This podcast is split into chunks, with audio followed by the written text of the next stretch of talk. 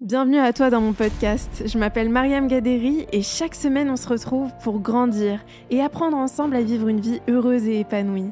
Ici on parle de développement personnel avec des invités inspirants qui ont des histoires à raconter et de la sagesse à partager en masse. Si tu cherches des idées, des outils ou de l'inspiration pour reprendre le pouvoir sur ta vie et devenir la meilleure version de toi-même, alors t'es au bon endroit. Je te souhaite une très belle écoute.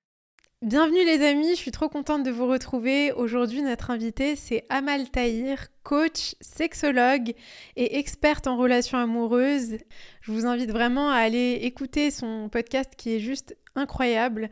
Euh, elle a écrit de nombreux livres, dont le dernier qui s'intitule Aimer sainement et dont on va parler pendant cet épisode. Je suis très honorée d'avoir Amal sur notre plateau et j'espère vraiment que l'épisode va vous plaire. Si l'épisode vous a plu, n'hésitez pas à nous laisser un avis ou une note sur Apple Podcast et Spotify.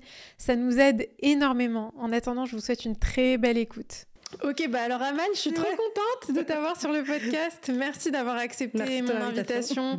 Ça fait, c'est un vrai plaisir de t'avoir. Et du coup, j'aimerais qu'on commence euh, le podcast par le commencement. Donc, euh, quand on te voit sur les réseaux sociaux, tu dégages énormément d'assurance, de confiance en toi, tu es, vraiment à l'aise avec toi-même et tu inspires les autres à être à l'aise avec eux-mêmes.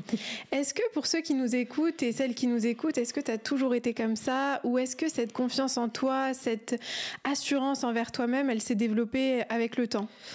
Alors totalement, ça se développe avec le temps. Je pense que personne euh, peut naître avec euh, mmh. une confiance en soi innée. Je pense que c'est tout le monde a un parcours euh, par rapport à ça parce que dans tous les cas, la société, elle nous fait pas naître dans un milieu où on est hyper confiant, mmh. etc.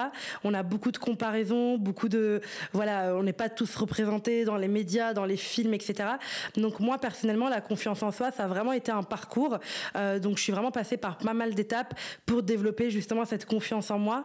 Et, euh, et je pense que la clé pour moi, c'était vraiment de ne pas être dans une dualité, de me dire soit j'ai confiance en moi, mmh. soit j'ai pas confiance en moi, je dois choisir. C'était vraiment, tu sais, de vivre entre deux en me disant, ben là, j'ai confiance en moi, là, là peut-être pas trop, et c'est pas grave. Je voulais pas me mettre dans une case j'ai ou j'ai pas. Mmh. J'étais vraiment dans mon parcours, j'ai vraiment été, j'ai le droit d'être les deux en fait, et je dois pas me mettre dans une case.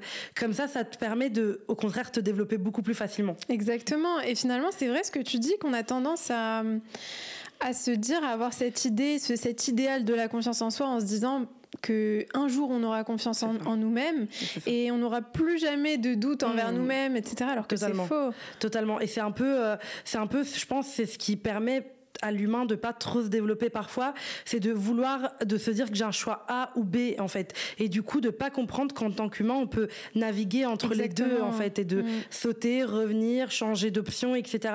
Et du coup ce blocage là de se dire A ou B bah, fait que les gens arrêtent d'évoluer en fait. Exactement, je suis totalement d'accord avec toi, c'est très très vrai.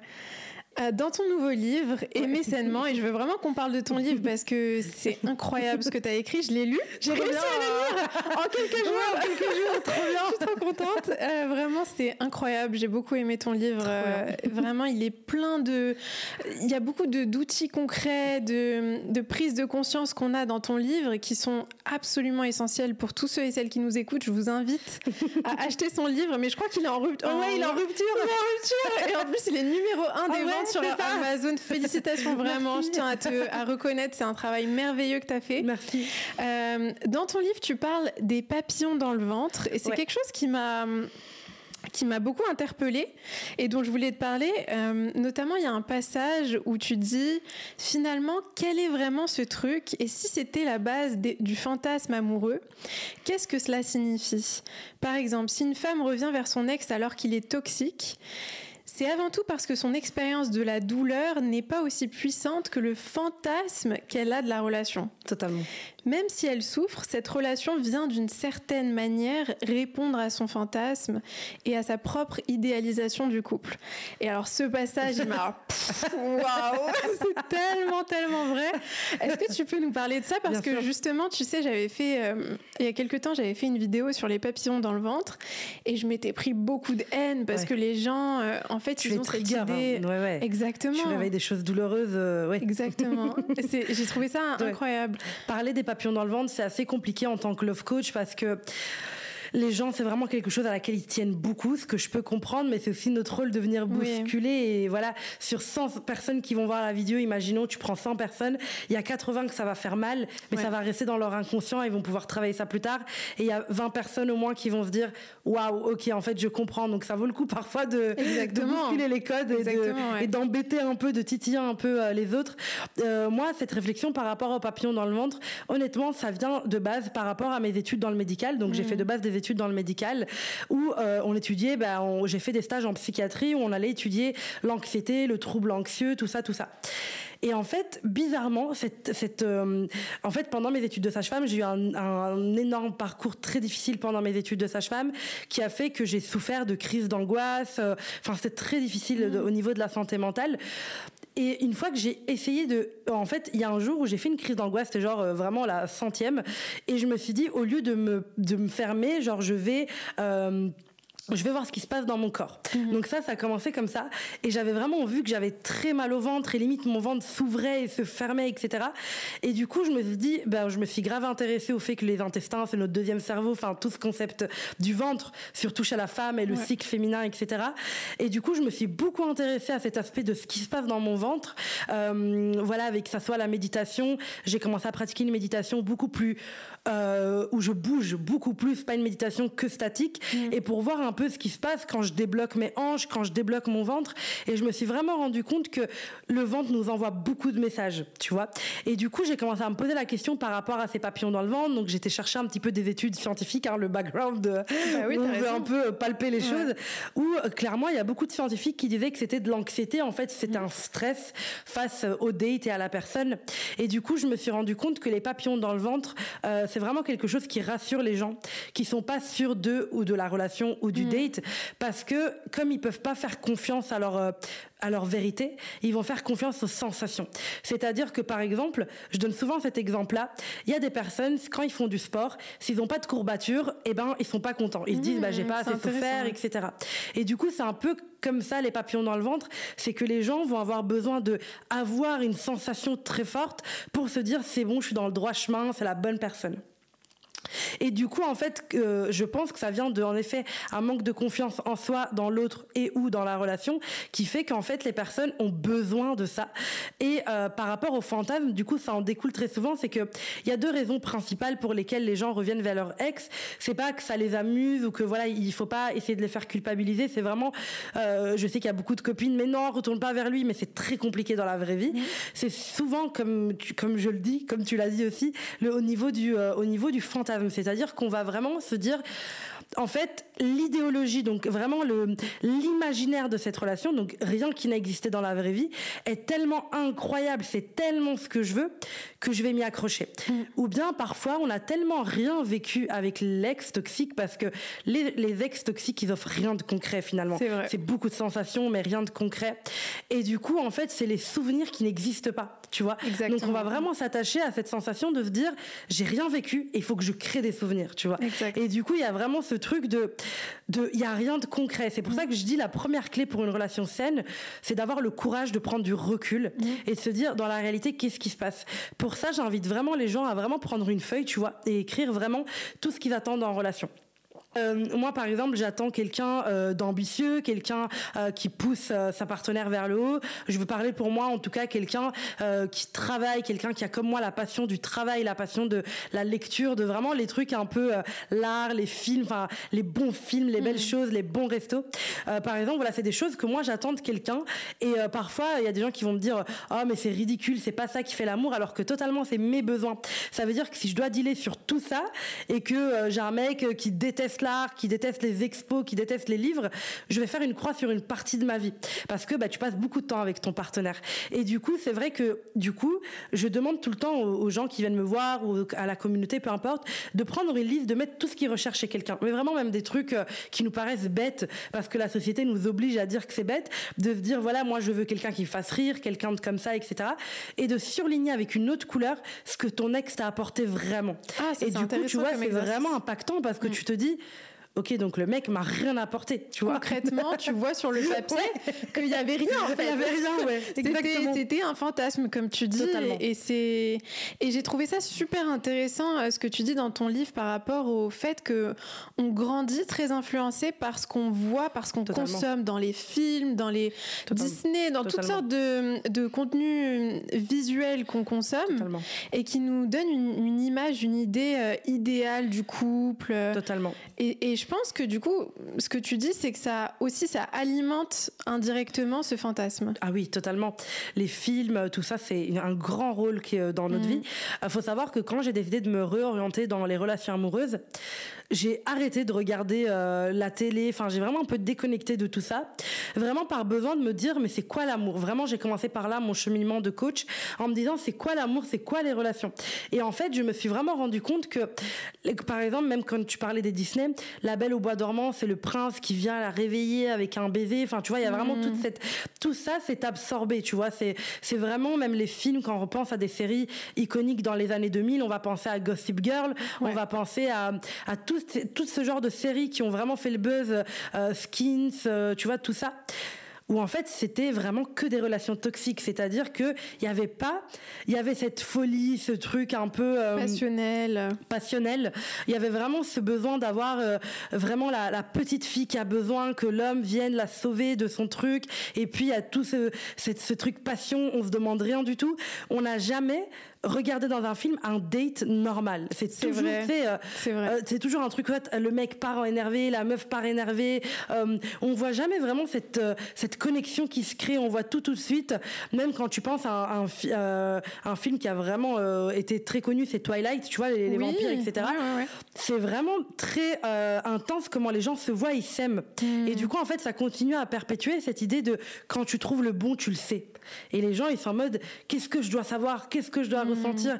Et euh, en fait, je pense que les gens eux-mêmes ne savent pas ce qu'ils doivent ressentir, parce qu'il n'y a rien à ressentir à part découvrir et explorer l'autre. Exactement. Et et c'est, je trouve ça super intéressant parce que, tu vois, on se rend compte que dans les films qui illustrent ce type de, de relation, on a beaucoup d'inconstance, d'instabilité, tu vois. Il y a énormément d'instabilité, on ne sait pas ce qui va se passer. Et c'est un peu l'image qu'on nous donne de l'amour, c'est plus c'est instable, plus tu sais pas où tu vas, et bah plus, plus c'est good, tu vois. Ouais, plus c'est excitant et tu sais, ouais, c'est ça, c'est les montagnes russes. C'est vraiment ne pas savoir, alors que justement mm. dans un couple sain, on doit savoir où on va et on doit poser ses limites et on doit absolument toujours ramener tout à la réalité. C'est-à-dire que non, c'est pas normal que deuxième date un mec te parle de mariage et d'enfants. Non, c'est pas normal, tu vois. C'est, c'est, on peut pas, euh, on peut pas au bout de deuxième date dire à quelqu'un j'ai envie de me marier avec toi. C'est beaucoup trop excessif. Et ça, j'en parle dans le livre, c'est le futur faking. Tu vois, c'est vraiment ce syndrome un peu de, euh, de, tu sais, le cerveau quand tu lui vends vraiment le après, il se projette encore plus. Exactement. Tu vois. je pense que tu le sais en tant que mm. coach, mais il y a vraiment ce truc de, ok, je, tu me parles de mariage, d'enfants, des de même de vacances, tu vois, on va partir du plus simple. Et ben le cerveau, il se voit, et du coup, en plus de t'accrocher aux souvenirs qui n'existent pas, tu t'accroches au futur, au futur qui n'a pas qui, n'existe pas exactement. Et, ça, c'est très dangereux. Ça, c'est vraiment. Je pense que la personne peut vraiment avoir un, enfin, elle peut vraiment s'immiscer dans ta vie très rapidement si elle fait beaucoup de projets pour le futur, parce que ça veut dire que tu lui donnes l'accès. Et c'est pour ça que les mots sont importants et que euh, aujourd'hui, je trouve qu'on a vraiment perdu cette importance des mots et qu'est-ce qu'on dit et pourquoi on le dit. Mm. De se dire non, moi vraiment quand je vais en date et qu'un mec me fait le coup de euh, ah mais je nous vois grave en vacances l'année prochaine. Deux minutes, ouais. On va d'abord euh, voir. On va d'abord apprendre à se connaître. Et c'est pas être défaitiste, c'est pas être négatif, c'est vraiment la réalité. Mm. C'est qu'au jour d'aujourd'hui, c'est la deuxième fois qu'on se voit que t'es un inconnu. Et ça, c'est pas une insulte ou un gros mot, mais quand tu sors avec quelqu'un, quand tu dates quelqu'un deux trois fois, c'est un inconnu, tu vois. Et ça c'est le conseil que je donne tout le temps à mes coachés, c'est quand tu vas en date et que le mec devant toi te dit voilà, euh, j'ai une relation difficile avec mon ex, je l'ai trompé, il y a des filles qui vont surréagir. Quoi Mais qu'est-ce que tu vas me faire à moi, nanani? Tu ne peux pas te projeter avec cette personne, c'est un inconnu. Donc ce mm. qu'il te raconte là, c'est sa vie avant toi et tu ne fais pas encore partie de ça. Et du coup, tu sais, les surréactions, par exemple, juger euh, le nombre de partenaires de, en disant quoi, t'as eu autant de meufs, mais qu'est-ce que tu vas me faire? Ou des trucs comme ça. Je comprends le besoin de être rassuré, qu'ils mm. disent, mais non, toi, je te ferai pas ça. Mais même s'il te le dit au deuxième date, il ment. Aucune personne ne peut tenir une promesse aussi rapidement faite. Et dans tous les cas, ta promesse, sa vie. Tu vois ce que je veux dire donc, mm. Et ça, c'est tout le monde. Hein. Même moi, euh, je peux te promettre un truc aujourd'hui, mais imagine, je te promets, euh, je sais pas, euh, ah bah tiens, on sera voisine l'année prochaine. et demain il y, a une fille qui me propose un super appart mais je suis pas ta voisine. C'est normal c'est humain que je te dirais oh bah écoute finalement j'ai trouvé un meilleur truc. Mm. c'est pas pour ça que je suis une menteuse c'est que la promesse que je t'ai faite et mon opportunité de pouvoir mm. c'est normal d'être un peu égoïste dans la vie. Du coup c'est ça que je dis. Les relations construisez-les au lieu de les écouter. Parce qu'il y a des gens mm. littéralement qui passent leur temps à écouter la relation se construire tu vois. Même pas la voir vraiment l'écouter. Le mec il parle il parle tu vois. C'est hyper intéressant ce que tu dis parce que j'ai l'impression que ça c'est la source de tellement de souffrance. Mais surtout, peut-être, euh, je dirais, bon, après, ça c'est mon observation, j'ai peut-être tort, mais j'ai l'impression que c'est surtout le cas pour les femmes mmh, qui entendent beaucoup de choses. Oui, mais il m'a dit ça, il m'a dit mmh, ci. Mmh, Et d'ailleurs, je trouve que, je sais pas si tu es d'accord, mais je trouve que quand tu es dans un, les premiers dates avec euh, quelqu'un et que la personne te fait des promesses, des projections très vite, c'est un peu un red flag quand même. ouais, je suis d'accord. un petit je suis d'accord.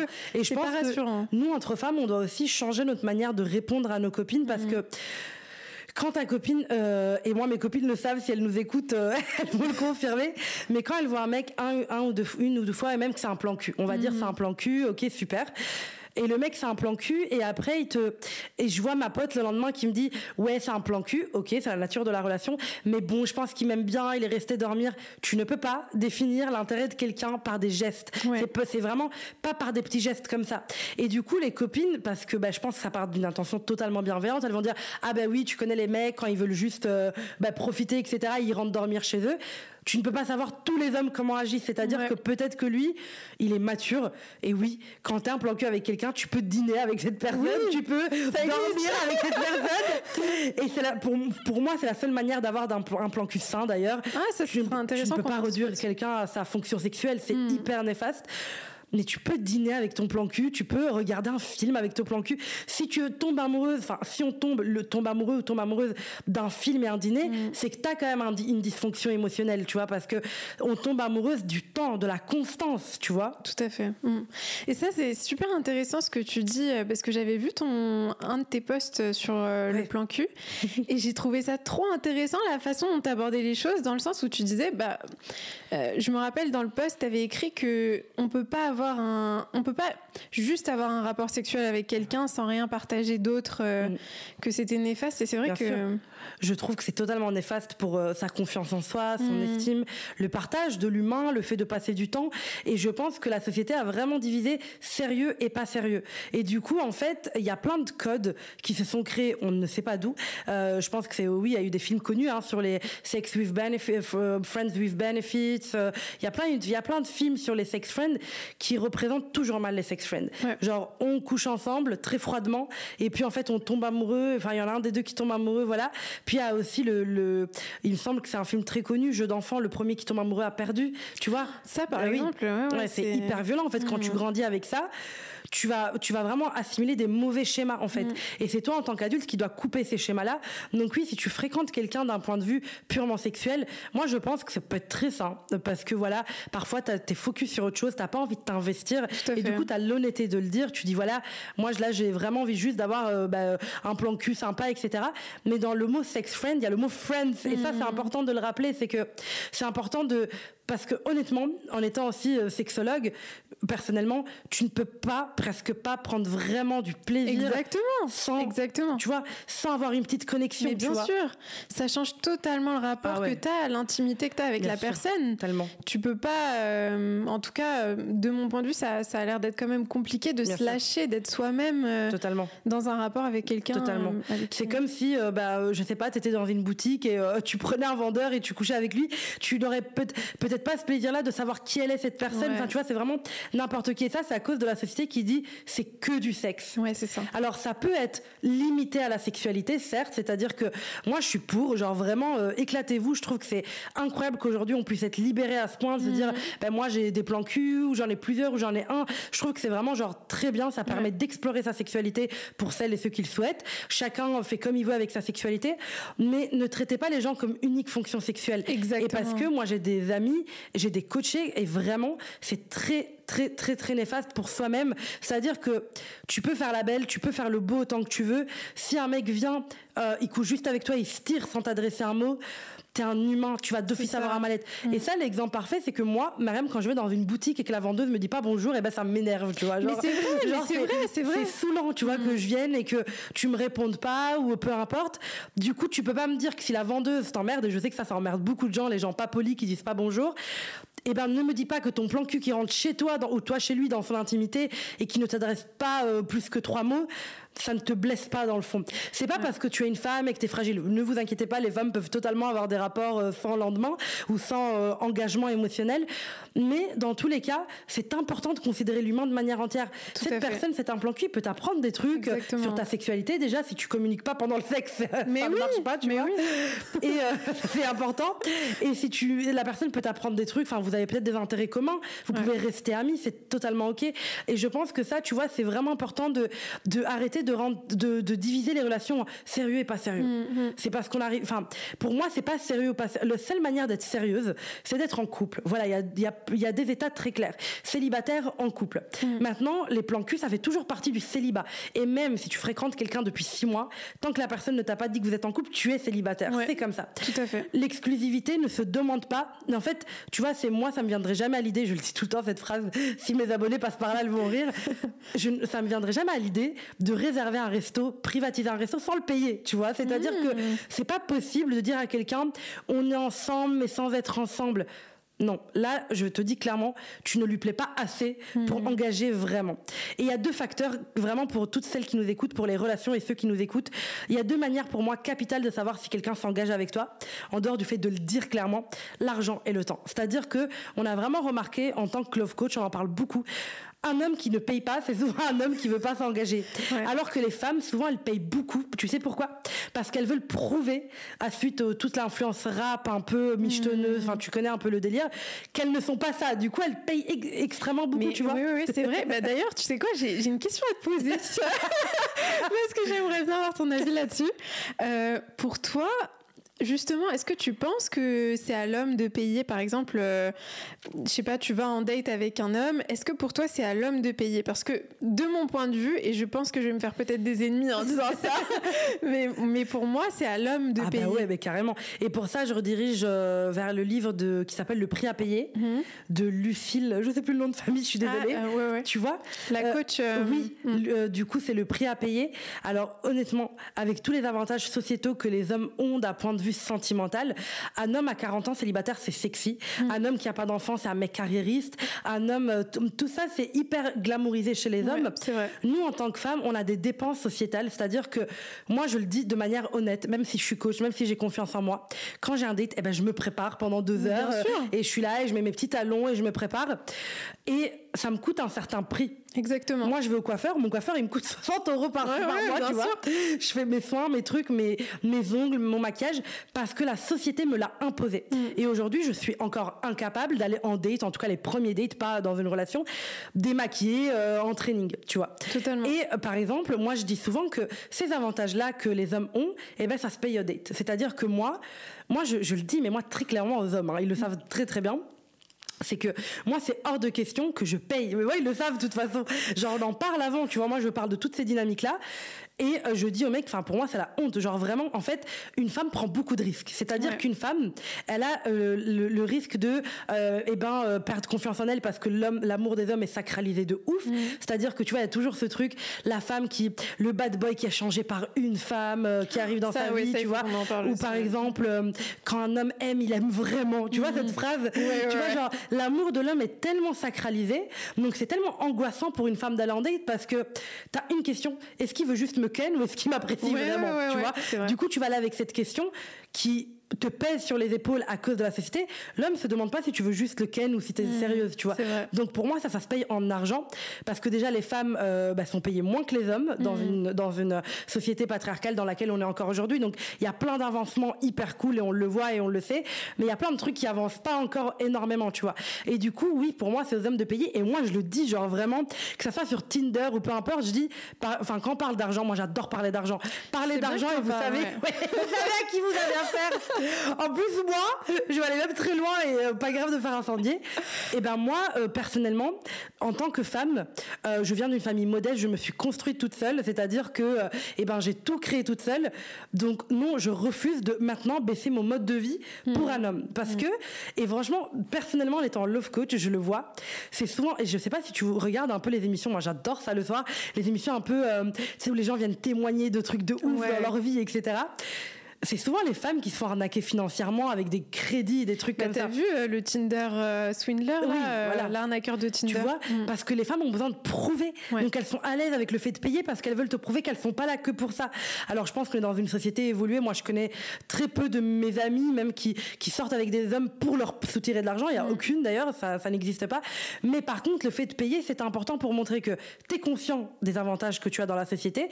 Et de deux, je suis désolée, enfin c'est pas gratuit là, tu vois. mais sur terre. Genre, je suis là, sur des talons qui m'ont coûté 800 euh, balles. J'ai une robe incroyable, j'ai un sac incroyable. Alors, ok, certes, c'est pas ça qui donne ma valeur. J'ai beaucoup plus dans ma tête que dans mon physique. Bien sûr. Mais par contre, la société me l'impose. Et toi, c'est pour ça que tu es aussi attiré par cette femme. Exactement. Tu vois? Donc, je suis désolée, à un moment donné, pour moi, oui, c'est à l'homme de payer. Euh, en tout cas, tant que la relation n'est pas avantageuse pour la femme. Mm, mm. C'est-à-dire qu'elle devient avantageuse quand tu as assumé, enfin, quand tu as clairement dit que tu voulais être en couple avec moi, quand tu as clairement dit tes besoins, quand tu as été capable, parce qu'on n'oublie pas quand même que les hommes, aussi à cause du patriarcat, ont beaucoup plus de mal à exprimer ce qu'ils ressentent. Mm. Donc, tant que tu n'as pas passé toutes ces étapes et que tu m'as montré que tu étais quelqu'un de fiable, mm. donc même me dire je veux juste un plan cul, c'est fiable, c'est très bien. Je suis d'accord, c'est honnête en fait. C'est parfait, mm. oui, exactement.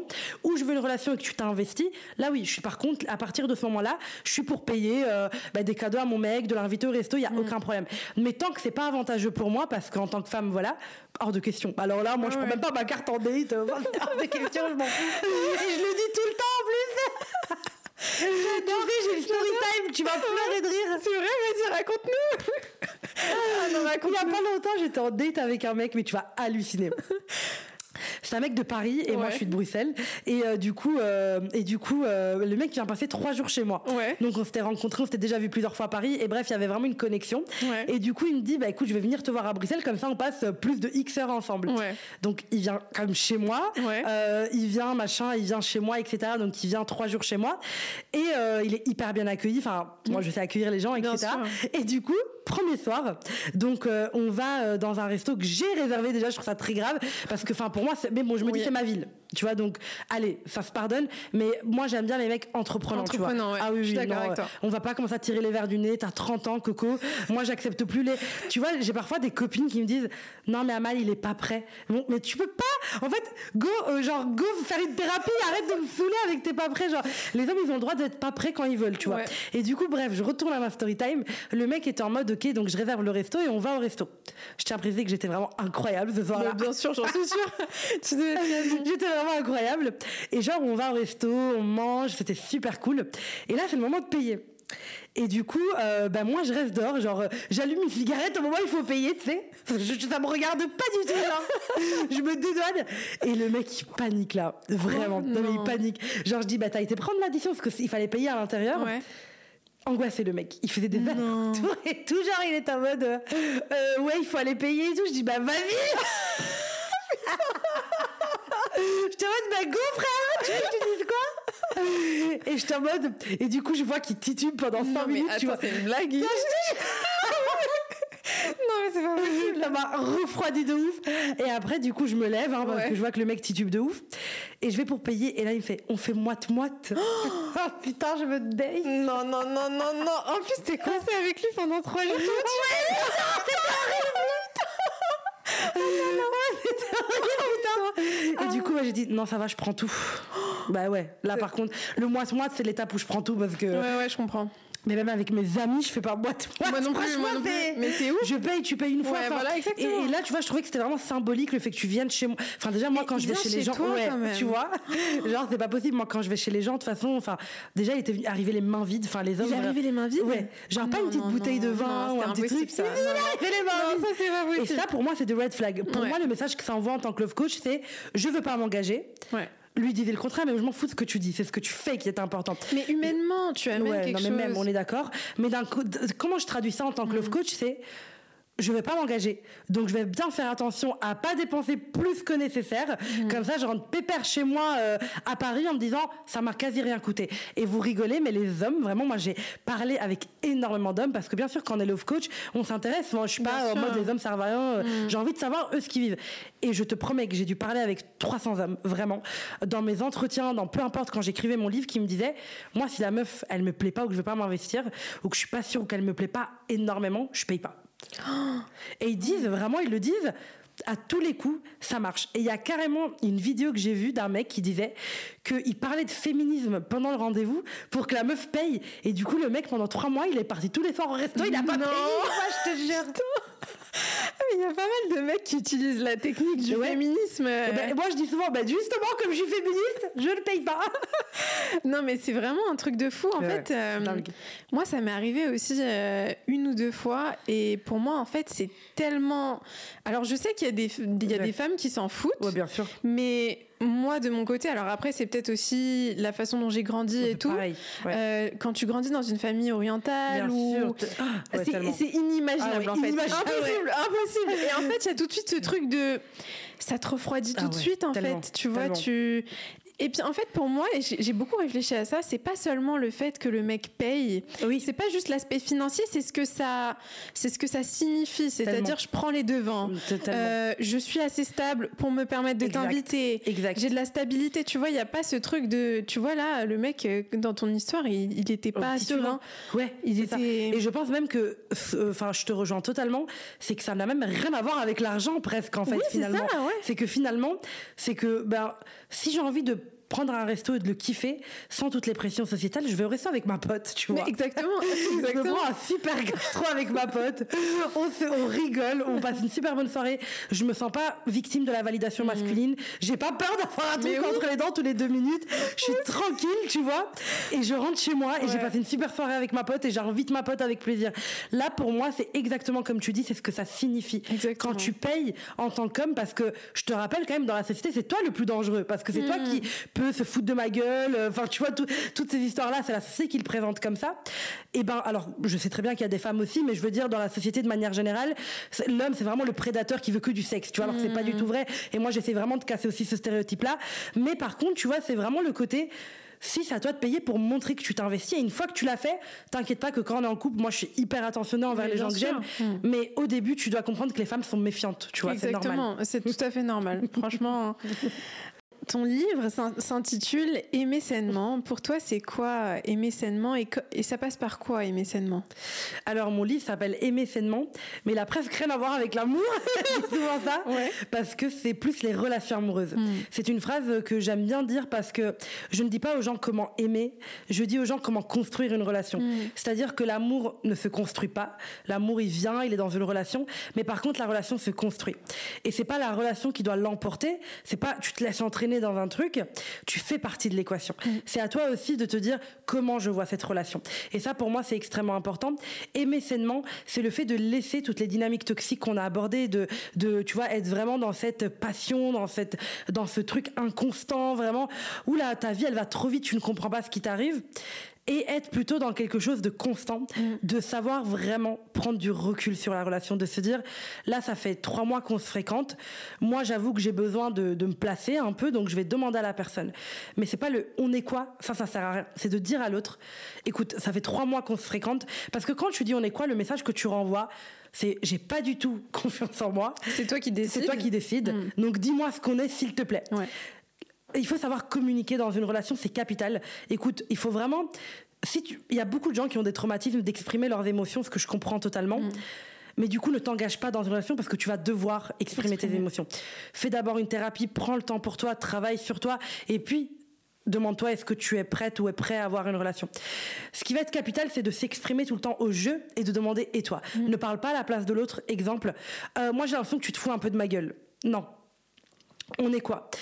Ce qu'il faut vraiment dire pour moi, à votre manière, avec votre personnalité, c'est de dire, écoute, ça fait trois mois qu'on se fréquente. Je t'avoue que moi, en fait, je suis très contente parce que je commence à développer des sentiments. Ne voyez pas les sentiments comme une faiblesse. Euh, voilà, je t'avoue que je commence à avoir des sentiments. Je suis hyper épanoui du fait de développer des sentiments pour qui tu es. Et euh, je t'avoue que moi, au-delà de bah, là, ce qu'on a vécu, j'ai l'impression qu'on va un peu dans un mur si on, on, on level up pas notre mhm. relation. Et euh, du coup, moi, je suis prête à engager une relation sérieuse et stable avec toi et toi. Et là, tu as une réponse. Et quand le mec te dit, non, mais en fait, euh, moi, ok, j'ai bien reçu ton message, mais je veux pas une relation, mais je veux pas non plus qu'on soit pas en relation, mhm. et je veux pas que tu ailles voir d'autres mecs, donc ça me dérange les meufs, ce qu'elles entendent, c'est il veut pas que j'aille voir d'autres mecs, il veut que pour lui. Mais c'est, mais c'est incroyable ce que tu dis, c'est exactement ça. C'est vraiment, on, sélectionne l'information qui nous bah arrange. Mais euh, Exactement. Parce que c'est la validation, tu vas de se dire, on a tous besoin de validation mm. et c'est normal, c'est pas un truc toxique. On a besoin de validation, on est dans un truc en communauté, en société. Mais la validation masculine en amour, elle est bien particulière. Mm. C'est-à-dire que quand le mec te dit, je ne veux pas, en gros, je ne veux pas de toi, mais je veux pas que tu couches avec d'autres mecs ou que tu vois d'autres mecs émotionnellement, il te dit, je ne veux pas te dire clairement oui, t'es à moi, je veux être avec toi. Déjà, le t'es à moi, voilà. Mais en tout cas, je veux pas m'engager. Mais par contre, je reste quand même un homme, donc euh, je mhm. préfère que tu vois personne d'autre. Donc, reste seul. Mais moi, je te promets rien. Mhm. Donc, c'est un peu comme si t'allais à un entretien d'embauche et qu'on te disait, on veut pas de vous, mais par contre, on vous aime beaucoup, on aimerait que vous restiez chez vous le temps qu'on, peut-être, mhm. on a une place pour vous. Moi, si on me dit ça à un entretien d'embauche, je dirais pardon, par contre, euh, au revoir. genre, c'est quoi cette façon de faire? Genre, on veut pas de vous, mais voilà. Et en amitié, on n'accepterait jamais ça. Toi, euh, toi et moi, Mariam, imagine, je te dis, euh, eh ben écoute, on est amis, mais je veux pas du tout de toi dans ma vie. Je veux pas du tout célébrer euh, mes réussites avec toi. Je veux pas du tout de toi. Mais par contre, je veux pas que t'aies d'autres amis. Tu me dirais, mais Amal, t'es complètement folle. what the fuck, tu vois? Et ben pourquoi en amour on l'accepte? En amour, on l'accepte parce que on a besoin de ça. C'est comme je donne un exemple tout à l'heure en interview, je disais, on dit souvent, quand on n'est pas en couple, on dit je suis seule. Mais t'es pas hmm. seule. mais c'est vrai ce que tu dis, c'est vrai. Il y a presque ce côté, euh, on se victimise un peu. on est je suis seule, euh, j'ai personne, personne ne veut de moi, etc faut pas laisser les autres donner ta mm. valeur et surtout pas les relations amoureuses qui sont un domaine tellement compliqué. C'est tellement, il y a tellement de facteurs. Le hasard. Enfin, tu rencontres quelqu'un, euh, voilà, au hasard. La construction, le courage, le fait de tomber sur quelqu'un qui est aligné avec toi. Mm. C'est vraiment des choses qui demandent beaucoup de facteurs. Donc l'amour, et eh ben oui, c'est, c'est vraiment une question aussi de chance et de, ok, est-ce que j'ai assez travaillé pour moi pour construire cette relation? Mais je pense que les femmes, moi, mon message du livre, là, vraiment, le message principal, c'est les meufs, prenez le pouvoir de votre vie amoureuse mm. parce que là, en fait, pendant des années, on s'est fait un peu manger par ça, tu vois. Et euh, moi, je pense vraiment qu'il y a il y a vraiment ce truc de on a un manque on a vraiment des inégalités émotionnelles dans l'amour tu vois et du coup je pense que c'est vraiment important que de ce livre quand je dis aimer sainement c'est aussi les femmes reprenez le pouvoir de la relation mm. non vous n'allez pas finir vieille fille parce que vous dites non à ce mec toxique mm. et c'est important prenez toute l'information dans une dans une relation saine on prend toutes les informations et on analyse on suranalyse pas, en tout cas analyser oui, mais suranalyser et surtout poser des questions à la personne concernée. Ta pote, elle a beau être ta pote, elle pourra jamais te donner la bonne réponse à 100%. Ça, c'est vrai. Elle va te parler de ses traumas, hmm. de son vécu. Ben écoute, moi mon ex, il m'avait fait pareil, regarde, on est ensemble, c'est son histoire. À quel âge, comment, pourquoi, c'est son histoire. Mais toi, c'est une autre histoire. La seule personne qui peut te répondre, c'est ton, ta fréquentation, ton flirt, ton date, ton partenaire. Donc pose-lui la question. Et je pense que ça, c'est vraiment capital qu'on remette les choses à leur sens. Franchement, il y a beaucoup de femmes qui ont 30 ans et qui ont vraiment des vies amoureuses de meufs de 16-18 ans. Ouais. Vraiment. Tu penses que c'est dû à quoi ça? Je pense que c'est vraiment dû bah, à tout ce qu'on a dit, donc la mmh. glamourisation des relations toxiques. C'est que moi j'entends parfois des femmes de 30 ans me dire Ah ben en fait il m'a dit qu'il venait à 19h mais je l'ai attendu jusqu'à minuit. Mais euh, en fait je, je, suis, totalement d'accord avec toi et je pense qu'on a tendance à beaucoup se manquer de respect euh, en tant que femme dans une relation, mais aussi parce que il y a ce côté où, où, presque on va attendre tout le temps de l'autre qui veuille, qui veuille bien nous choisir, qui veuille bien euh, s'engager, qui veuillent bien nous respecter. Et alors qu'en fait, finalement, si on décide de se respecter nous-mêmes, de mettre nos limites, et puis si la personne, elle, elle honore nos limites et nos besoins, tant mieux. Sinon, bah, bah oui. tant pis. Exactement. Parce qu'en en fait, il y a beaucoup de charges émotionnelles, je pense. C'est-à-dire que y a d'un côté la checklist de la société, comme je l'appelle, donc où elles se disent merde, j'ai cet âge-là, il faut que nanani un an. Ouais, ça il faut qu'on en parle aussi parce que l'horloge biologique et le. Ouais. Qu'est-ce que tu en penses de ça? Ça, je pense que vaut mieux être seul à 30 ans que mal accompagné. Tu mm. vois, genre. Oui. enfin, vraiment, c'est, euh, vaut mieux être seul vaut mieux être seul. La vie n'est pas faite que du couple. Et justement, je pense que euh, à tout prix vouloir checker, enfin check la liste de la checklist de la société, ça fait qu'on check plus rien et que mhm. finalement, ben en fait, on est malheureux. Donc, je pense que vaut mieux se mettre en couple à 37 ans et être extrêmement heureuse, heureux dans son couple, que se mettre en couple rapidement à 28, 29, 30 pour avant mes 30 ans, il faut que j'ai vive avec le mec ou la meuf pour être malheureux. C'est-à-dire que ça ne sert à rien. Et vraiment, moi, je crois beaucoup à tout ce qui va être loi de l'attraction et système mm. de pensée et croyances limitantes. Plus tu te dis je dois être en couple, moins ça t'arrive. Parce qu'en fait, c'est pas je dois, c'est pas un devoir d'être en couple. C'est la peur, en fait. Oui, c'est la peur. Et tout ce qui est guidé par la peur, malheureusement, n'est jamais très bon. C'est-à-dire qu'il y a vraiment cette peur. Derrière, il y a la peur d'être seul, la peur que personne ne m'aime jamais. Mm. C'est totalement une idée reçue, une mm. peur qu'il y a.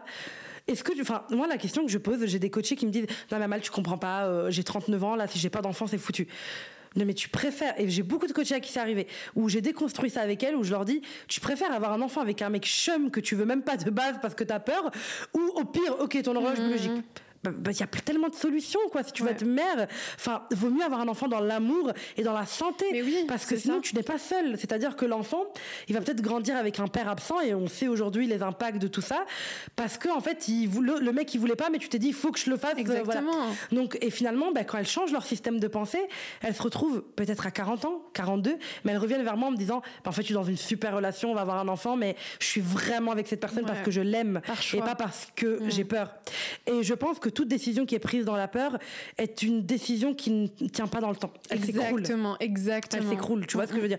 Et je parle vraiment de la peur de j'ai peur d'être seule, pas la peur de l'excitation, tu vois. Exactement. C'est pas du tout la même chose, tu vois. C'est vraiment la, la, peur de, de cette euh, société qui, qui va penser, qu'est-ce que les autres vont penser de moi, etc. Je pense que c'est vraiment important de canaliser tout ça et de se dire je préfère ne pas checker cette liste et être fier de mes choix, être fier de mes trucs et être avec quelqu'un que j'aime vraiment et je suis dans une relation saine. Parce qu'une relation saine ça apporte tellement d'amour, de bienveillance et de évolution personnelle alors que la relation toxique elle t'enfonce en fait. Et euh, tu vois on dit beaucoup oui mais grâce à cette relation t'as appris ça.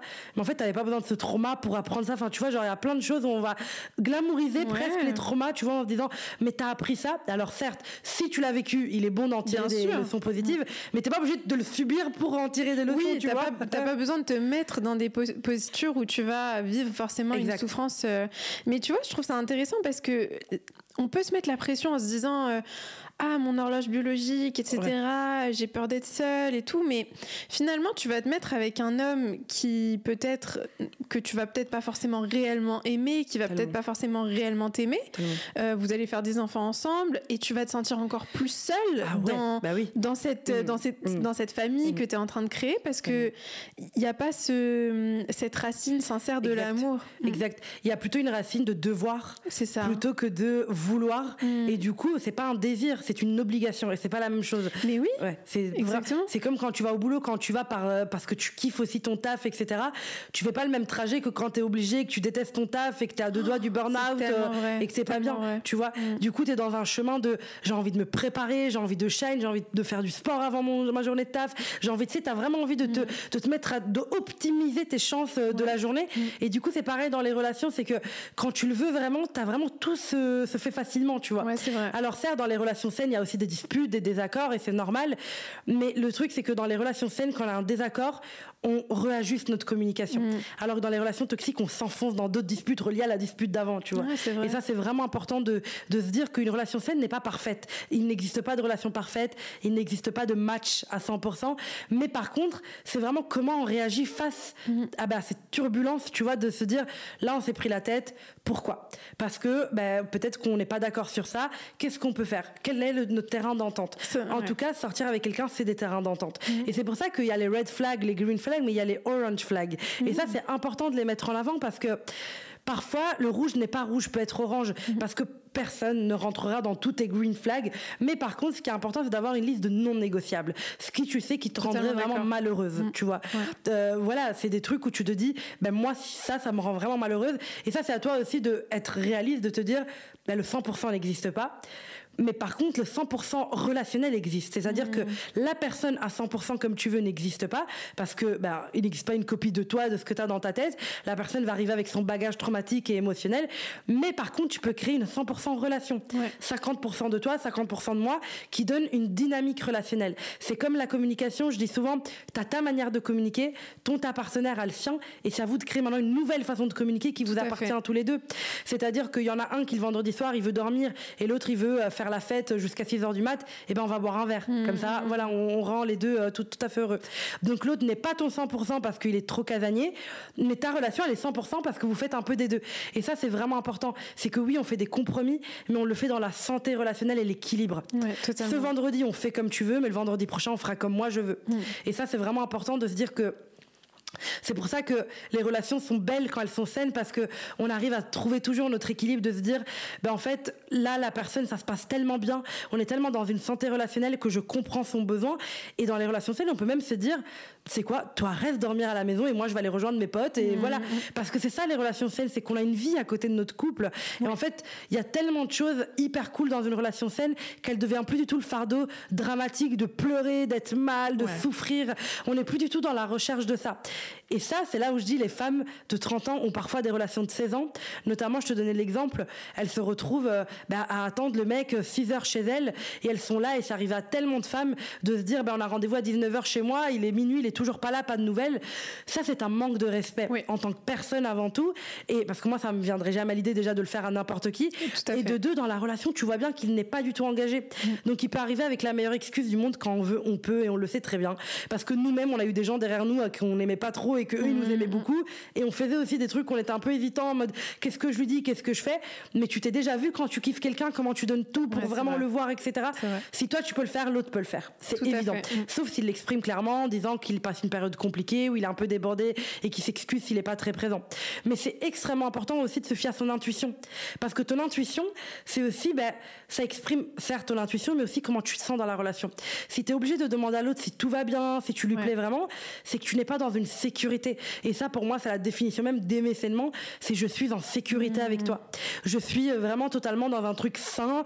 Euh, voilà, c'est vraiment dans le sens où j'ai pas besoin de te demander tout le temps si tu m'aimes. Mmh. Tu vois, tu m'aimes, on glamourise beaucoup ça. Tu m'aimes combien de 1 à 10 Tu m'aimes plus moi ou ton ex C'est de l'insécurité. c'est que soit ça vient de toi, t'es pas assez euh, dans un truc sain, soit l'autre ne te reconforte pas du tout. Mmh. Et c'est son rôle aussi, comme toi, c'est ton rôle.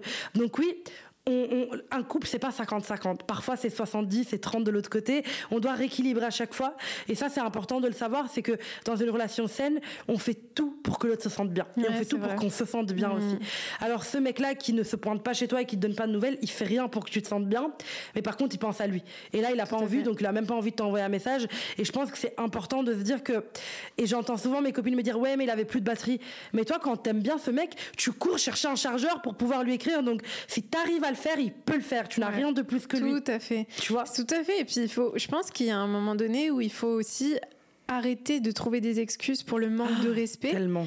Et puis se dire, bah, en fait, c'est ma responsabilité de mettre des limites. Totalement. Et de pas accepter de me faire traiter comme ça parce que un truc que je dis souvent, c'est que c'est qu'on on est, on donne l'exemple aux autres, on montre aux autres ce qu'on accepte ou ce qu'on n'accepte pas. Exact. Si t'attends chez toi jusqu'à minuit, et bah franchement, je dis ça sans aucun jugement parce que ça, ça, c'est arrivé à plein d'entre nous. Moi, ça m'est déjà arrivé. Pareil, c'est, euh, on parle en ayant aussi vécu voilà, exactement. Pas tu vois. Exactement. Mais c'est pour ça qu'on peut se dire, bah en fait, c'est qu'à un certain niveau, inconsciemment on pense on qu'on mérite ça tu vois? Ah bah oui mais tellement. euh, tu vois on se dit qu'on vaut pas mieux. On se dit que on se dit que bah on a de la chance que quelqu'un s'intéresse à nous et du coup euh, bah c'est pas grave si on doit attendre. Et bien sûr le but euh, c'est pas de dire nous on est les femmes parfaites.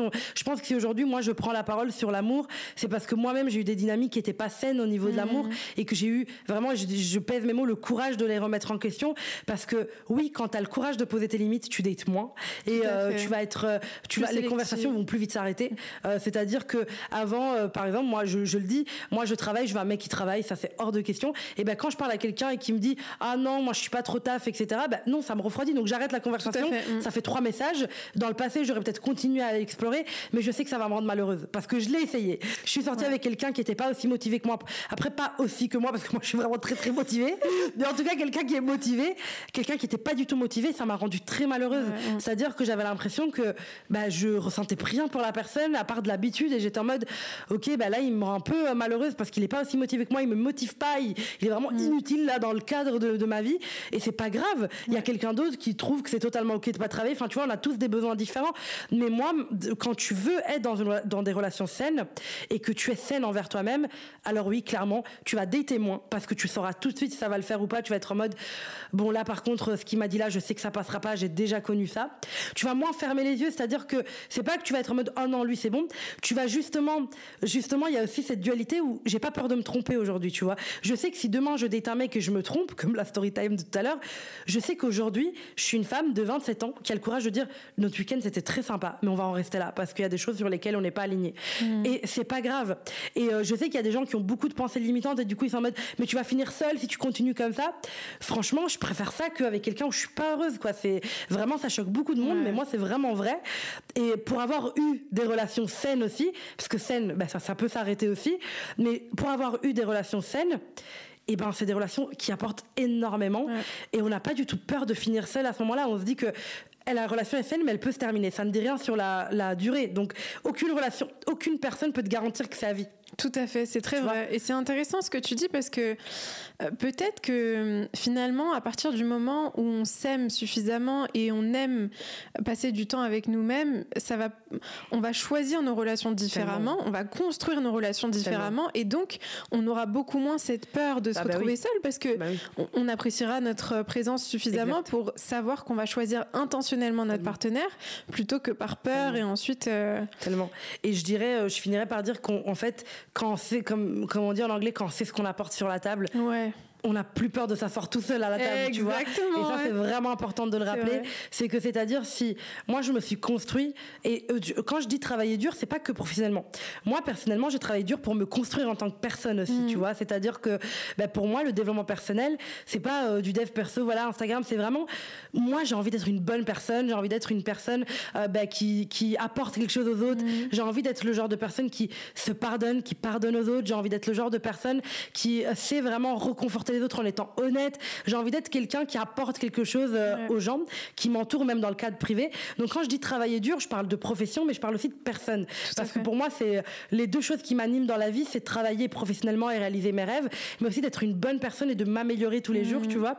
Et je sais que ça, c'est des choses, par exemple, autant je dis, je pourrais pas dater un mec qui euh, qui taffe pas, qui est là un peu glandeur et tout, euh, no, way, mais je pourrais pas non plus un mec qui travaille pas sur lui-même. Tout à fait. Je peux pas te réexpliquer les bases. Tu as 30 ans, tu vois, c'est important de le rappeler, tu vois, c'est que ce n'est pas ma responsabilité.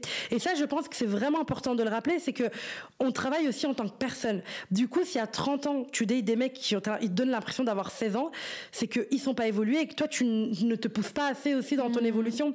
C'est que demande-toi vraiment, vraiment, liste les situations dans lesquelles tu étais entre tes 16 et 20 ans et lis celle que tu t'es retrouvée dans les deux dernières années, s'il y a trop de similarités, tu sais qu'il y a un problème. Parce que tu n'es plus la même personne. Mais même si tu as évolué, tu continues à accepter des choses qui appartiennent au passé mm. parce que tu as peur de l'abandonner, ce passé. Tu sais qu'à partir du mm. moment où tu diras je veux plus de mecs comme ça dans ma vie, je veux plus de meufs comme ça dans ma vie, tu sais que tu as plus de chances d'être seule. Mais à ce moment-là, tu sais ce que tu as apporté à la table. Donc si moi j'apporte de, ben, euh, des ambitions, euh, de l'évolution personnelle en tant que personne, si j'apporte vraiment euh, un truc sur la table, pourquoi je vais m'asseoir à la même table qu'un homme qui me dit à 35 ans, j'ai peur de pas être prêt à m'engager, tu vois, genre, bonne chance, bonne route. Parce que quand quelqu'un vous dit, je suis pas prêt à m'engager, mm. il y a 2% de chances qu'il change d'avis. Et ça, il faut bien le dire. C'est-à-dire que quand quelqu'un te dit quelque chose, remercie-le de son courage de te l'avoir dit. Parce que, ouf, il aurait pu te faire perdre un peu de temps et un peu d'outfit. et des brochures pour rien. Mais dis, enfin, remercie la personne de te dire ça, mais ne sois pas ne te mets jamais à la place de l'autre en te disant, genre, dans le sens, euh, il m'a dit qu'il était pas prêt, mais bon, les hommes, ils disent ça, après, il tombe amoureux, je vais le faire changer, etc. Quelqu'un te dit ça, respecte ses limites. Mm. Ça, c'est capital. Et si la personne, tu lui plais assez pour se dire, je prends le risque de m'engager, ok, mais laisse-le faire ses propres choix. Il y a beaucoup de femmes, tu sais, quand je vois des divorces et des séparations, quand on revient, moi, j'adore revenir en arrière dans le début de la relation, elles vont forcer la main, tu vois, sur beaucoup de mm. choses y a, y a, quand je parle avec, euh, avec mes coachés ou ma communauté de, des divorces, mm. parce que les divorces, il n'y a rien de plus précieux pour mm. comprendre ce qui ne marche pas dans les relations. C'est capital. Parfois, on divorce parce que bon, c'était cool, mais on en arrête là, notre chemin est terminé. Ça ne veut pas dire qu'il y a un problème, mais c'est extrêmement important de demander quand on est en mm. train de construire sa, sa vie amoureuse Demandez à vos copines pourquoi elles se sont séparées, de vous expliquer. Ça va vous permettre d'évoluer. Tu vois, moi, j'adore écouter. C'est écouter, c'est un art. c'est un art. C'est pas facile. C'est extrêmement important. Et ben, du coup, quand je parle, il y a un truc que je vois très souvent quand j'ai des coachés qui viennent euh, en me disant voilà, euh, je me suis séparée il y a un an et là, je, suis prête à reconstruire quelque chose. Et on revoit le background de la relation, on en parle.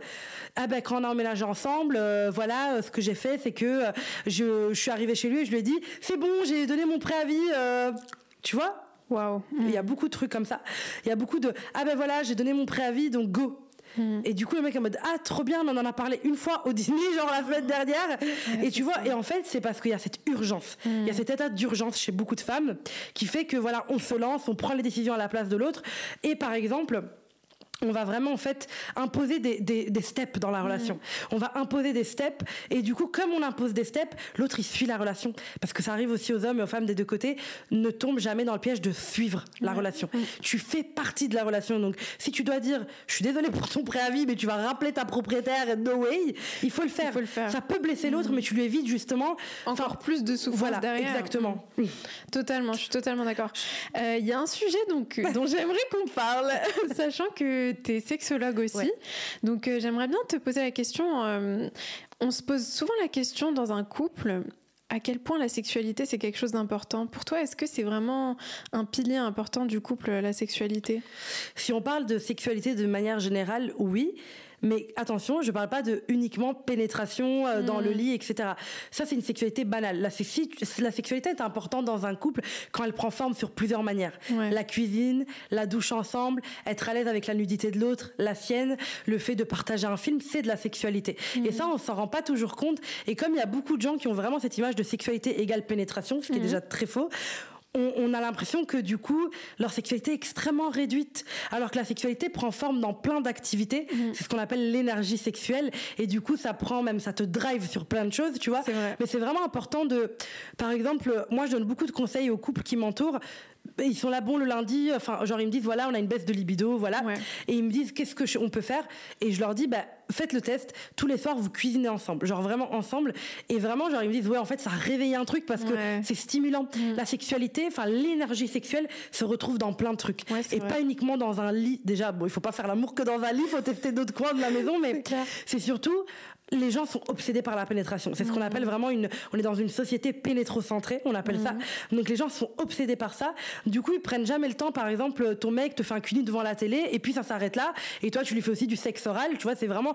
On cherche pas à développer les sensations dans un couple. On s'arrête à. On est dans un lit et puis on fait une pénétration et voilà, mmh. on a fait l'amour. Là, vous n'avez pas fait l'amour. Vous avez fait un acte sexuel. Ah, c'est intéressant cette distinction. Exactement. On n'a pas fait de connexion de. Et souvent, je dis au couple, bah, connectez-vous à d'autres activités. Parce que quand il y a des soucis de libido dans un couple, on va tellement se focaliser sur le sexe mm. que ça marche encore moins parce qu'on est obsédé par ça. Alors que se focaliser sur d'autres activités qui stimulent la libido, par exemple, euh, faire du sport, ça stimule énormément la libido. Aller se balader en pleine nature, mm. euh, faire des câlins des arbres, moi j'adore ça. Euh, vraiment se reconnecter à son partenaire de manière habillée. Par exemple, vraiment se mettre sur son partenaire ou faire un câlin qui, qui dure longtemps ou un baiser qui dure longtemps. Dans un couple, on arrête de s'embrasser à fur et à mesure, on se fait vraiment des, des bisous. Mm. Embrasser, vraiment embrasser, c'est extrêmement important. Donc je pense que la sexualité, elle est importante quand on parle de la sexualité dont je parle, mm. c'est-à-dire de manière globale. De manière globale. Est-ce que vous prenez des douches ensemble? Est-ce que vous vous amusez comme des enfants ensemble aussi? C'est hyper important. Je, dans, dans le même couple d'amis que j'ai en tête à qui j'ai dit de cuisiner, la semaine d'après, je leur ai dit d'acheter des carnets de coloriage et de colorier ensemble. Oh. Et franchement, ça les a plus aidés que des mois de thérapie, etc. parce que la thérapie a boosté l'accueil, mais ils, me disaient en fait ça aide de ouf parce que le fait de se stimuler, de se connecter, et ben en fait c'est beaucoup plus sexuel limite que la pénétration. Et du coup, ça c'est vraiment important de quand vous êtes en couple ou que vous débutez une relation, ne mise, au début c'est normal, on fait que s'envoyer en l'air, on découvre, on a tout le temps envie de faire l'amour et tout, c'est ok. Mais c'est parce que voilà, on est vraiment dans une découverte. On veut savoir comment l'autre est dans, le, mm. dans la sexualité. Mais une fois que le couple est bien installé, et c'est ce qu'on adore, la routine est parfaite, c'est nécessaire une routine, c'est pas du tout négatif. Mm. Euh, moi, parce que j'adore mes routines, c'est je vais, on en a besoin, a tellement besoin pour l'équilibre. Et je pense que les gens qui, comme toi et moi, qui ont une routine, moi j'adore les routines, c'est parce qu'on a vraiment fait un travail sur nous-mêmes. On n'a pas besoin de se surprendre tous les jours, tu vois. Exactement, exactement. moi je suis là, je bois quoi ce matin? Un matcha au lait d'avoine comme tous les matins. Mais j'adore ça parce que je suis tellement à l'aise avec moi-même que répéter des trucs, ça me fait kiffer parce que je suis différente tous les jours, donc je les fais de manière différente, tu vois. C'est bénéfique totalement. Ah tellement, tellement. Et le sexe, c'est pareil, c'est que il faut vraiment aller stimuler ça dans un autre truc. Tu vois, par exemple, moi j'adore plein de sports, mais je pourrais pas faire une semaine entière que de pilates. Tu vois J'ai besoin de faire euh, des sports qui m'amusent aussi. Mm. Ou par exemple, je vais aller marcher. Tu vois, je vais aller marcher pendant une heure. Et pour moi, c'est mon sport. Et je vais me dire, trop bien, là, j'ai vraiment marché pour moi, sans destination. Tu vois, j'ai vraiment mm. marché pour moi. C'est une autre manière. Du coup, quand je vais retourner au pilates jeudi, je vais me dire, oh, trop bien, ça m'a manqué. Ou genre, j'ai développé un autre truc. aussi. Euh, Exactement. Une question que j'ai pour toi et qui va certainement être amenée à, à faire débattre beaucoup de personnes, c'est pour toi, est-ce que la sexualité, elle est différente chez l'homme et chez la femme? En gros, est-ce qu'un homme va appréhender le sexe différemment d'une femme? Parce qu'on dit par exemple que les hommes euh, sont pas forcément euh, attachés à l'acte sexuel mm. émotionnellement. Mm. Euh, on a beaucoup plus tendance à dire qu'une femme qui va avoir un rapport mm. sexuel va s'attacher à la personne. Pour toi, est-ce qu'il y a une différence entre la façon dont on... Oui, je pense que oui. Euh, je pense que déjà d'un point de vue social, la sexualité n'est pas de la même manière euh, perçue par pour les femmes et pour les hommes. Donc on va pas du tout avoir le même jugement, la même mm. pensée quand on parle de sexualité avec une femme et, un homme. Euh, donc c'est déjà socialement clairement oui. Et puis il y a aussi ce qu'il faut pas oublier, c'est que pour les hommes, la sexualité c'est un moyen d'appartenir à un groupe. C'est-à-dire que mm. très jeunes, ils parlent beaucoup de leur zizi. Tu vois, il y a vraiment une connexion, il y a vraiment un truc qui se crée avec leur pénis, tu vois, tout le temps. j'ai jamais entendu en étant à l'école très jeune une fille dire ah oui je me masturbe mais par contre j'ai entendu des mecs parler de leur pénis de branler de leur branlette. c'est la première fois que quelqu'un dit ça et je trouve ça super vrai. C'est vrai les, mecs parlent beaucoup de leur zizi donc ils ont vraiment une connexion à ça mm. et ça leur permet d'appartenir à un groupe. Ouais c'est vrai. Ça leur permet de avoir vraiment le mal tu vois mm. etc moi je trouve que la sexualité c'est quelque chose qui euh, qui n'est pas la même pour les hommes et pour les femmes pour plusieurs raisons. Socialement construction sociale et aussi euh, il y a ce côté violent dans la sexualité. C'est-à-dire que moi je suis quelqu'un qui écoute beaucoup mes besoins. Enfin je j'ai pas du tout du mal à la sexualité. Je suis pas une calculatrice troisième mmh. date première date. Mais par contre d'abord avant pour moi ça c'est vraiment quelque chose que j'ai mis en place et qui qui pour moi est extrêmement important. Je veux évaluer la maturité sexuelle de la personne. Parce que comment je tu fais ça? Ben, tu vois par exemple moi ce qui me choque et que je trouve vraiment pas normal. Quand, au lieu de dire faire l'amour ou même même s'envoyer en l'air, ok, ou euh, moment intime, peu importe, quand on écoute des chansons de rap ou quand on, entend les mecs parler, mhm. c'est violent. Le tringler, euh, étouffer. Enfin, c'est vraiment genre, il y a vraiment cette domination, tu mm. vois, de tringler, etc., etc.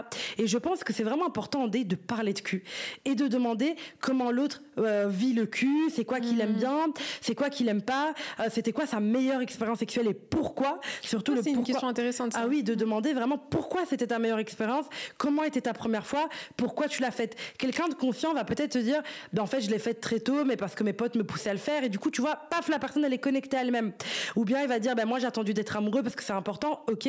Ou bien la personne va être en mode, ah je sais même plus, ah hmm. déconnecté un peu de sa sexualité. Tu n'y as jamais pensé, c'est pas ah, normal. Tu vois Hyper important d'évaluer. Moi je suis quelqu'un, comme je t'ai dit, je calcule pas spécifiquement. Enfin moi je m'écoute quand j'ai envie de coucher avec quelqu'un, je couche avec hmm. la personne.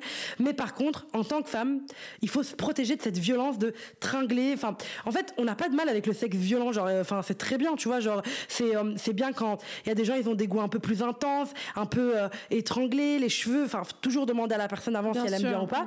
Mais ça, c'est ok, il y a pas de problème. Ce genre de sexualité-là, c'est très bien même. Mais par contre, il y a vraiment ce côté où pourquoi il aime faire ça. Moi, c'est ça qui m'intéresse. Ah. Parce que il aime le sexe comme ça, il aime bien un peu cette domination qui est très intéressante dans la sexualité. Mais est-ce qu'il le fait pour ça ou est-ce qu'il le fait encore comme l'enfant de 16 ans qui va appartenir à un groupe Tu vois? C'est super intéressant ce que tu viens de dire. On va repartir sur un ah, j'adore J'adore, c'est super intéressant. Et ça, c'est pour moi capital. Ouais, parce que c'est vrai qu'il peut y avoir un lien entre ce besoin ou peut-être un lien d'ego avec euh, la sexualité ou, mm. ou peut-être même que la personne n'est pas totalement elle-même dans le rapport sexuel. Euh, mais euh, c'est vrai que ça, c'est. Il faut une analyse pour moi sexuelle euh, de la personne avant de coucher avec elle parce que c'est important de savoir avec qui, enfin, comment tu vas te sentir. Parce qu'il y a tellement de manque de self-care après les mm. rapports. On le voit, il y a une très grosse chute hormonale après les rapports. Et il y a très peu de personnes adultes qui sont éduquées au self-care après la sexualité, tu vois. Et c'est important. on, on, va pas choisir d'être mal, tu vois. On mm. préfère en parler avant. Et c'est important, je pense. Ouais, je suis totalement d'accord avec toi. Alors, j'aimerais bien qu'on termine ce podcast avec une question pour les personnes qui nous écoutent. Euh, si tu avais un seul conseil à donner à ceux et celles qui nous écoutent pour apprendre à aimer plus sainement, qu'est-ce que ce serait? Mmh, Bonne question. Je dirais euh, de ne pas euh, tomber love d'un potentiel. Oh, j'adore. De ne pas tomber amoureux d'une amoureuse d'une potentielle d'un potentiel relationnel qui n'existe pas. Mm. Euh, je, je, comprends que tu projettes des choses, mais reviens toujours, prends toujours du recul, écris, écris, raconte tes dates dans un carnet de l'amour, je mmh. l'appelle. Ah, écris, tu vois, maintiens un carnet de l'amour pour voir ton évolution dans les dates, dans comment tu vois la personne, comment ton, genre même quand un petit truc te perturbe dans le date, note-le. Comme ça, tu mmh. pourras revenir dessus parce que bah, il y a la mémoire sélective et on oublie des trucs. Mais vraiment, ne tombe pas et ne kiffe pas un potentiel. Alors peut-être que tu es quelqu'un de très bien et très bon et moi aussi, j'ai ça, ça m'a perturbé toute ma vie. Je vois beaucoup le potentiel des gens, genre mmh. vraiment, j'ai vraiment ce truc en me disant putain mais cette meuf pourrait faire ça et de croire en amitié c'est trop bien parce que du coup, euh, je suis tout le temps en mode, mais fais un post sur ça, mes potes, ou fais ça, écris un livre sur ça. Donc ça, c'est cool. Mais par contre, en amour, ça n'a pas lieu d'être. Mm. Tu n'es pas là pour tomber amoureuse et construire une relation avec un fantasme dans ta tête. Mm. C'est vraiment important de paf, revenir sur terre et se dire qu'est-ce que cette personne est vraiment? Parce que même si même si toi, tu as envie de tomber amoureuse du potentiel, la personne ne mérite pas qu'on tombe amoureuse de ce mm. qu'elle n'est pas, de ce que tu t'es inventé. Donc, permets-lui de découvrir quelqu'un qui va vraiment l'aimer pour ce qu'il est. Donc, c'est vraiment important de ne pas se fier à ce potentiel-là et euh, ne pas fantasmer sur des trucs, sur des dits, des non-dits. Vraiment, rester sur terre. Et je dirais aussi, ne tombez pas dans le piège euh, qui a beaucoup circulé pendant des années de se dire euh, le cœur a ses raisons, que le cerveau ne comprend pas. Mm. Le cœur et le cerveau travaillent ensemble. Vous êtes des humains, des humaines et vous avez ce qu'on appelle l'intelligence émotionnelle qui est genre capital. S'il vous plaît, prenez le temps de. C'est pas normal de sortir avec quelqu'un en se disant euh, mon cœur il me dit oui, mais mon cerveau me dit non. C'est tellement malsain. Genre ton cerveau t'envoie des alertes, mais bon, ton cœur te dit oui, donc ça passe. Ou bien euh, les, les, relations un peu pansement. Mon cerveau me dit oui, mais mon cœur me dit non. Ne tombe pas dans ça. Ton cœur et ton cerveau doivent être alignés. Il y en a mhm. pas un qui a plus raison que l'autre. C'est juste pas normal de sortir avec quelqu'un que ton cœur te dit oui, mais ton cerveau est en mode non, on va être malheureux, mais tu vas quand même, et l'inverse non plus. Donc c'est vraiment, vraiment important de revenir sur ça et de se dire, moi, je veux une relation où mon cœur et mon cerveau me disent tous les deux oui, ou tous les deux non, mais du coup, j'arrête. Mais c'est important de ne pas tomber dans ce piège qu'on a, vendu et cette phrase a tellement tourné. Le cœur a ses raisons que la raison ignore. Euh, voilà, c'est celle-là. Ça va pas. Parce que du coup, on tombe vraiment dans un euh, cœur vs euh, cerveau qu'on nous vend depuis des années. Hein. Il y a même plein de photos de même sur Insta, etc., où on voit le cœur vs le cerveau. Et ça, c'est un piège des relations toxiques, c'est qu'on se dit, ben moi, je suis quelqu'un qui choisit avec mon cœur. Oui, mais tu as ce qu'on appelle l'intelligence émotionnelle, donc profites-en, tu vois. Je suis totalement d'accord. franchement, j'ai adoré, j'ai adoré parler avec toi. Vraiment, incroyable. Franchement, on aurait pu continuer. Ah, on peut parler pendant des heures, vraiment, non, mais euh, là, je. Euh, mais vraiment, pour tous ceux et celles J'ai oublié le micro. c'est pas grave. non, mais j'ai oublié qu'il y avait un micro entre ah, et moi. Tu sais, j'étais en mode limite, on est dans un café. On mais moi aussi, non, mais j'ai adoré. C'était trop intéressant. Franchement, j'encourage tout le monde à, à te suivre. Ton compte Instagram, c'est Amal Tahir, A-M-A-L-T-A. H-I-R. euh, et t'es sur TikTok aussi, je crois. Ouais, c'est ça, le même nom. Euh, bah, suivez Amal, que ce soit sur TikTok, Instagram, et achetez son livre, il est incroyable. Très bien. Il va vraiment vous aider. Hein. Franchement, merci beaucoup Merci à toi pour l'accueil, c'était génial de discuter avec toi. et why not un, une un podcast? Ah ouais, on, on, en a plein à faire là. why not un podcast à deux, bref, que, on a ah, grave Ah mais j'ai adoré. C'est trop bien. Franchement, parfait. Merci beaucoup. you